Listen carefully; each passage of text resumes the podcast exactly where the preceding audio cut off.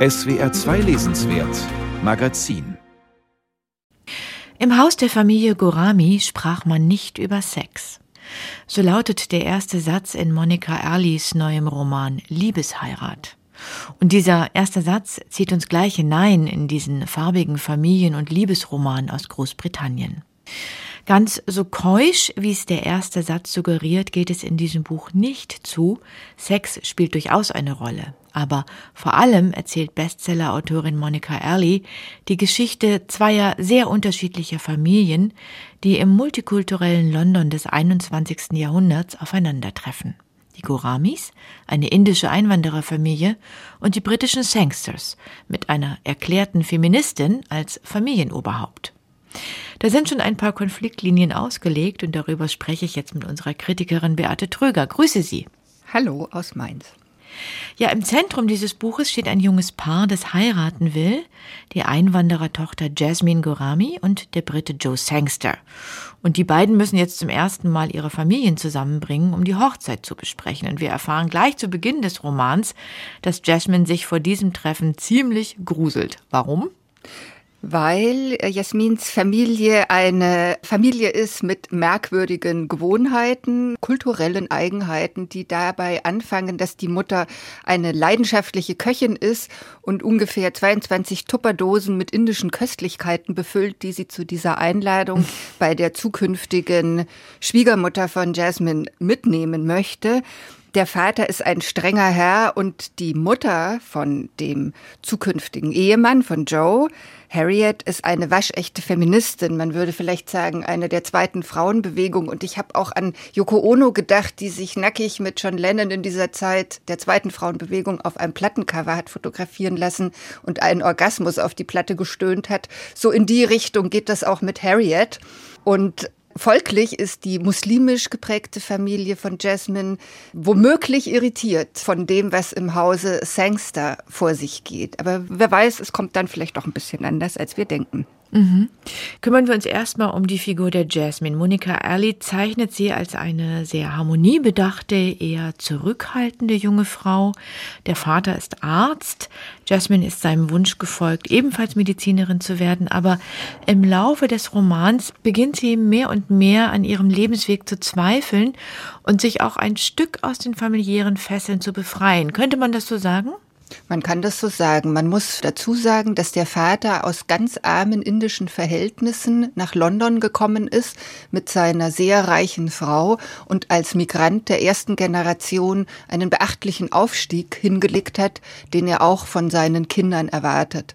Und entsprechend ist Jasmine auch eine sehr gelehrige Medizinerin, die mit ihrem Vater dann auch immer abends komplizierte Fälle bespricht. Wenn irgendwie Diagnosen zu stellen sind, diskutieren die beiden also, wie kann man das lösen. Aber diese ganze Bravheit, ist auch eine, die sich in ihrem Verhalten niederschlägt. Sie ist das, was man mit dem schönen englischen Wort decent bezeichnen könnte, mhm. bis dann etwas passiert, was die Dinge doch auch ins Rollen bringt. Das hat aber dann mit dem Verhalten ihres Verlobten zu tun. Jasmine fragt sich ja an einer Stelle, ob sie überhaupt Ärztin sein will, auch unter den Bedingungen des britischen Gesundheitssystems. Und Monica Early arbeitet im Grunde einige Themen, gesellschaftspolitische Themen und Kritikpunkte auch in diesem Buch mit auf.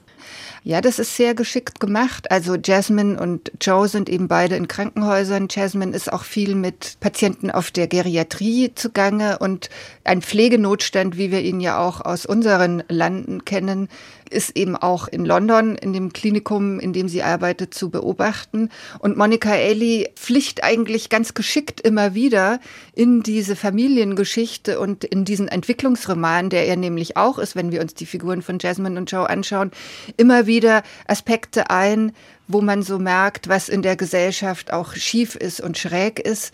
Dass Jasmine aber nicht Ärztin werden will, hat eben auch was damit zu tun, dass sie sich ein Stück weit von ihrer Familie emanzipieren muss, von dieser Übermutter, von diesem strengen Vater. Ja, soweit.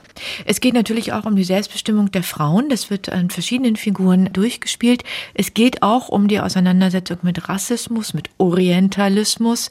Es geht viel um die Bedeutung der muslimischen Religion in diesem Roman. Es geht auch um kulturelle Identität. Im Vordergrund gibt es diese spannende Liebesgeschichte zwischen Jasmine und Joe. Kriegen sie sich oder kriegen sie sich nicht? Ganz einfach. Aber noch spannender fand ich eigentlich die Konflikte innerhalb der jeweiligen Familien, die Monica Early erzählt. Wie ging's Ihnen?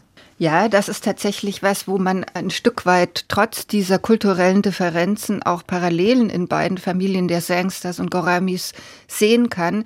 In beiden Familien gibt es nämlich tiefer liegende innerfamiliäre Konflikte, die wir jetzt im Fall von Jasmine nicht verraten. Im Fall von Joe kann man sagen, er ist von seiner feministischen Mutter allein erzogen worden. Der Vater war also die meiste Zeit abwesend, eher ein Erzeuger als ein Vater.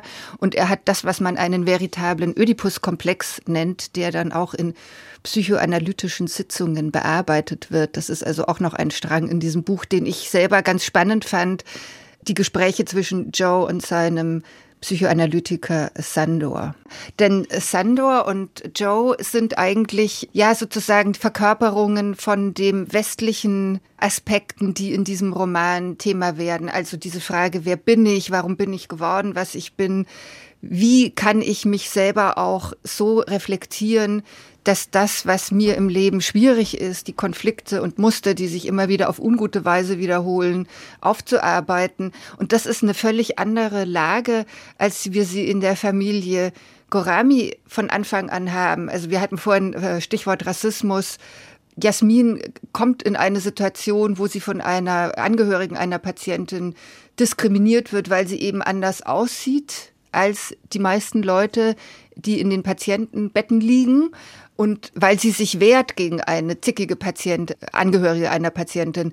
Und dieses Anpassungsmoment in der Familie Gorami ist ein ganz anderes als dieses Anpassungsmoment, das in der britischen Familie eine Rolle spielt. Die sind immer die Norm und müssen sich sozusagen von dem her wieder in die Norm einspielen, während die indische Familie immer das Gefühl hat, sie muss erst einer Norm überhaupt noch gerecht werden. Ja, es ist ein interessantes Buch. Es ist auch ein unterhaltsames Buch, aber ein paar Kritikpunkte hätte ich dann schon noch. Ich finde die indischen Eltern und dieses gesamte indische Ambiente einfach ein bisschen zu klischeehaft gezeichnet. Also es riecht im Haus der Goramis immer nach Kardamom und gebratenen Chilischoten. Die Mutter, sie hatten es gesagt, kocht den ganzen Tag. Der Vater verkörpert das Klischee dieses ehrgeizigen Einwanderers, der bloß keinen Fehler machen will. Und außerdem rutscht Monika Early manchmal sprachlich ziemlich in den Kitsch. Also bei Sätzen wie sie flocht ihre Finger um seinen Nacken, habe ich dann doch ein bisschen gezuckt. Wir müssen uns einfach im Klaren darüber sein, dass wir es hier mit einem realistisch erzählten Buch mit märchenhaften Momenten oder Elementen zu tun haben. Also dieses klischeehafte, typisierende passt einfach gut zu dieser auserzählenden Art, von Monika Eli.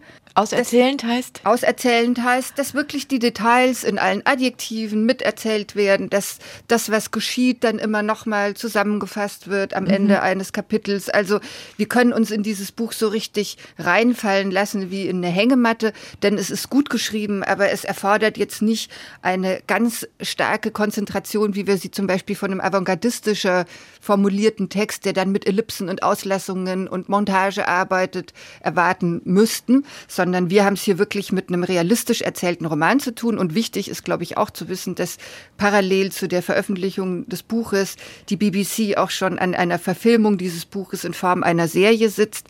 Also es ist sozusagen ein Buch, aus dem dann ein Film schon von Anfang an Aha. mitgeplant ist und entsprechend ist es nicht sonderlich aufwendig, diesen Romantext sich in ein Drehbuch übersetzt vorzustellen, weil Monika Eli als Erzählerin in Anführungsstrichen sozusagen sehr viele Regieanweisungen in ihrem Erzähltext immer schon mitliefert und das ist natürlich auch ein bisschen das Problem dieses Romans, dass wir es hier mit Figuren zu tun haben, die manchmal doch sehr wie Marionetten an der Strippe durch die Handlung laufen aber andererseits, wie gesagt, es ist einfach ein wahnsinnig unterhaltsames Buch, in dem es Monika Elli auch gelingt, immer wieder eine Balance herzustellen an Stellen, wo es zu kippen droht. Das heißt, Sie würden den Roman trotzdem empfehlen, trotz der Kritikpunkte, die wir eben genannt haben? Ich würde diesen Roman absolut empfehlen. Das ist ein Buch, das man eben nicht nur zur Unterhaltung liest, sondern wo man in dem, wie es unterhaltsam ist, auch eine Menge über diese multikulturelle Londoner Gesellschaft lernt. Es gibt köstliche Szenen, wo Harriet Empfänge gibt, wo dann irgendwie die Intellektuellen sich versammeln. Es gibt großartige Szenen in den Räumen des Krankenhauses, wo sich die Krankenschwestern und die Ärzte treffen. Es gibt großartige Szenen mit einer muslimischen Freundin von Jasmine, Rania, die halal auf Datingportalen unterwegs ist. Das liest man. Also ich habe das wahnsinnig gerne gelesen und man liest es in jeder Lebenslage gut. Liebesheirat heißt der neue Roman von Monika Erli, übersetzt von Dorothee Merkel, bei Klett Cotta erschienen. Unserer Kritikerin Beate Tröger hat das Buch gut gefallen. Vielen Dank fürs Gespräch. Danke.